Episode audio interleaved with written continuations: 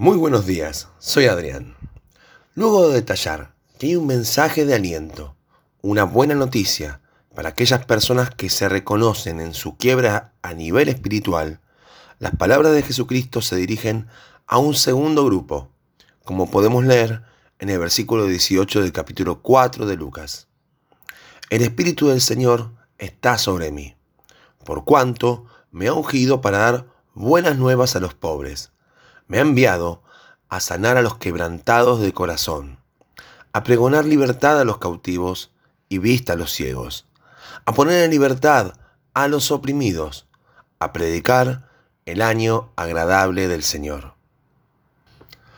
Hoy pondremos nuestra atención en los quebrantados de corazón. Pero antes de pensar en alguna persona que nos rodea, creo que es muy importante dejar que Dios examine nuestras vidas y pueda traer sanidad en aquellos lugares donde más necesitamos de su intervención. Todas las heridas se comportan iguales, las visibles y externas, como también las invisibles e internas. Si no se curan bien, pueden generar graves infecciones, poniendo en riesgo nuestro modo de andar. Además, si no le damos el tiempo suficiente para sanar, vuelven a abrirse y comprometer así nuevamente nuestro pensar, sentir y obrar. Hay un tiempo en el cual la zona herida adquiere gran dureza y alta sensibilidad. Ya la herida se encuentra cerrada, pero cualquiera que toca en aquella región va a tener como respuesta una reacción que tiene que ver con el miedo al dolor que se ha experimentado tiempo atrás. Todos hemos sufrido heridas en algún momento de nuestras vidas, como así también las hemos causado en quienes nos rodean. Pero es aquí donde vuelven a sonar las palabras dichas por Jesucristo en Nazaret. Me ha enviado a sanar a los quebrantados del corazón. O como leemos en Isaías 61.1, a vendar a los quebrantados de corazón. ¿Cómo se cura un corazón herido? ¿De qué forma se trata al alma que se sienta abatida por los golpes de la vida y no encuentra la forma de recoger los pedazos para intentar recomponer aquello que ha sido roto? Como decíamos anteriormente, todas las heridas se comportan del mismo modo y lleva tiempo encontrar sanidad en el corazón. Pero de una cosa debemos estar seguros. Hay un solo experto en tratar con esta condición. En Isaías 53.3 se nos describe de manera profética a Jesucristo. Y entre los abundantes detalles que se nos dan de su persona, aparece lo siguiente. Despreciado y desechado entre los hombres, varón de dolores, experimentado en quebranto ¿A qué nos referimos nosotros cuando hablamos de alguien que es experimentado?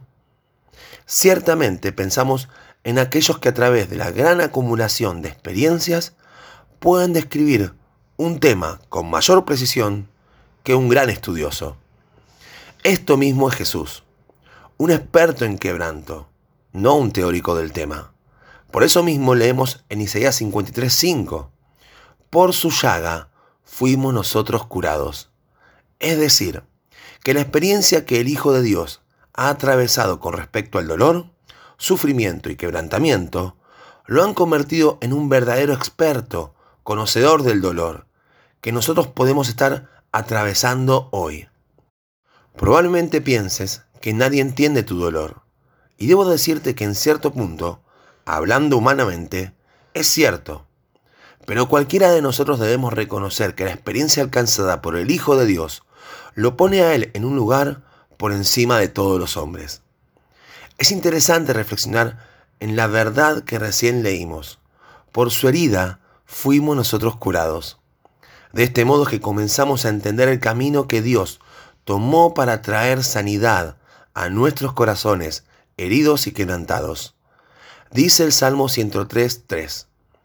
Él es quien perdona todas tus iniquidades, el que sana todas tus dolencias. Y más adelante leemos en el Salmo 147.3, Él sana a los quebrantados de corazón y venda sus heridas. ¿Por qué no confiar en Jesucristo? ¿No tiene acaso la mayor experiencia posible para tratar con el dolor de nuestras almas? ¿Por qué no poner las piezas de nuestros corazones lastimados en sus manos y dejar que Él nos sane? ¿Acaso no fue enviado por Dios con este propósito? Que podamos confiar en Jesucristo y darle lugar en nuestras vidas para que sane nuestras heridas.